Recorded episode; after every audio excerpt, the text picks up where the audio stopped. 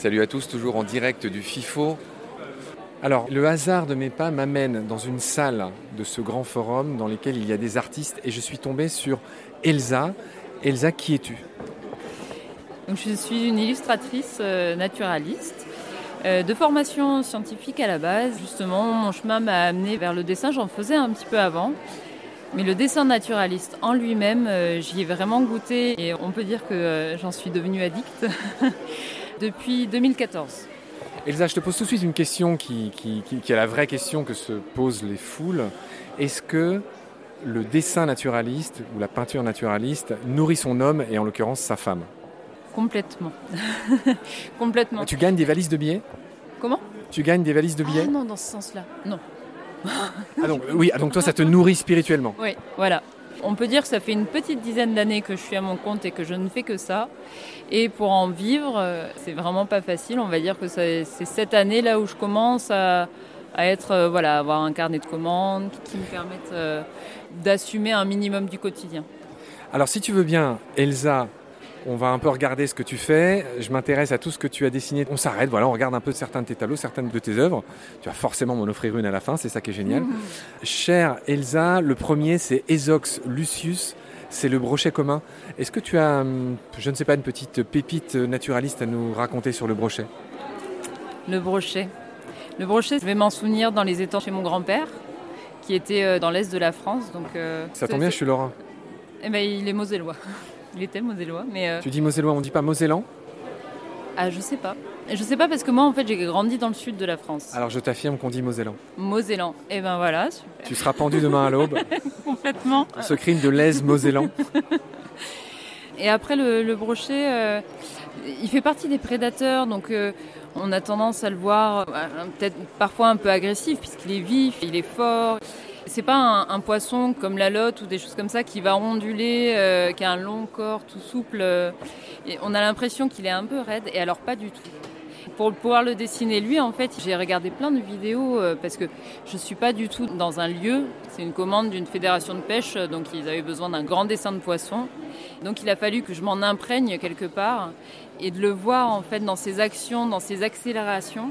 Et c'est pour ça que je l'ai dessiné comme ça en fait, avec euh, la gueule en avant et puis euh, la petite courbure euh, au niveau de la queue qui lui permet de se lancer, d'avoir des accélérations assez flagrantes en fait, fulgurantes. Moi, j'ai travaillé 6 ans comme prof de plongée. Parmi les poissons les plus rapides du monde, il y a le barracuda. Et je trouve que le brochet, c'est le barracuda d'eau douce, du point de vue de sa physionomie. Oui, oui, oui, je l'avais, j'avais jamais fait le rapprochement, mais c'est vrai que Ils se, ils se ressemblent. Ils se ressemblent, et oui, dans la physionomie, oui, beaucoup. A- ils ont cette espèce de, de long corps fuselé, et, euh, oui, oui, complètement. Bon, c'est bien, on est, on est d'accord là-dessus. Alors, on continue à se balader dans les dessins que tu as fait. Donc, à côté du brochet commun Esox Lucius, tu as mis Salmo truta, la truite commune, avec ses beaux points noirs et ses beaux points rouges. Un mot sur la truite? La truite, euh, c'est un poisson migrateur qu'on aime bien, qui est beaucoup représenté. euh, et quand je l'ai dessiné, je me suis en fait beaucoup inspirée aussi d'illustrations faites euh, outre-Atlantique sur de la pyrogravure, etc. Donc le mouvement est vraiment intéressant.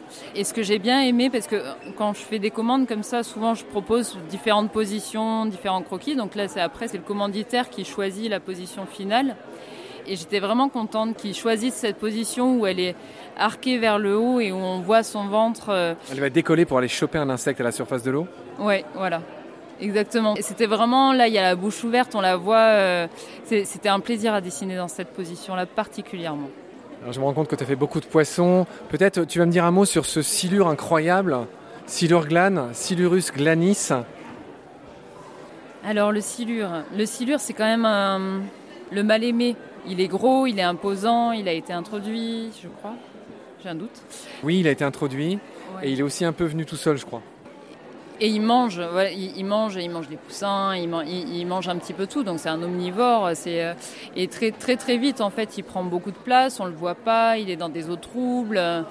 Quelque part, c'était un challenge en fait de réussir à dessiner ce poisson qui est qui est pas attirant en fait, et d'essayer quand même de le rendre attirant, de le rendre sympathique. Et pourtant, j'ai fait le choix, j'aurais pu euh, le dessiner complètement de profil. euh, et non, j'ai fait le choix de le présenter la tête en avant. Et c'est comme ça que les plongeurs en fait vont le voir. C'est-à-dire que le, silure, c'est en fait, c'est un poisson curieux. Et il va s'approcher, il va s'approcher de l'objectif, euh, soit du vidéaste, soit du photographe. C'est la tête qu'on voit en premier. Enfin, quand on est dans l'eau, hein, sinon on voit juste le sillon.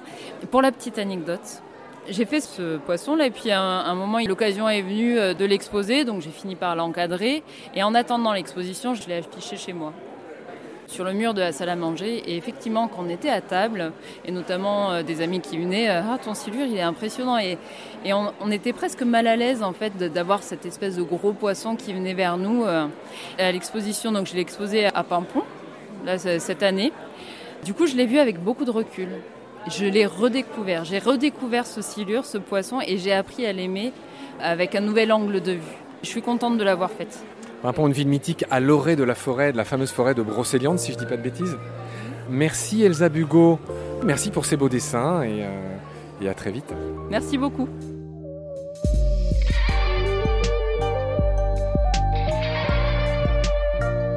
C'est la fin de cet épisode.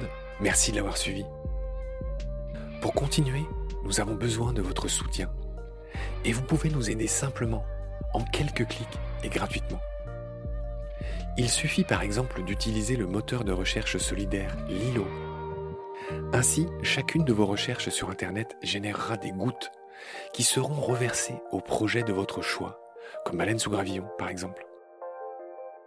Vous pouvez par ailleurs vous abonner à nos podcasts comme d'habitude, partager les liens devenir adhérent de l'association BSG ou encore faire un don sur Helloasso ou sur Tipeee. Grand merci par avance. Je remercie tous mes équipiers pour leur aide précieuse.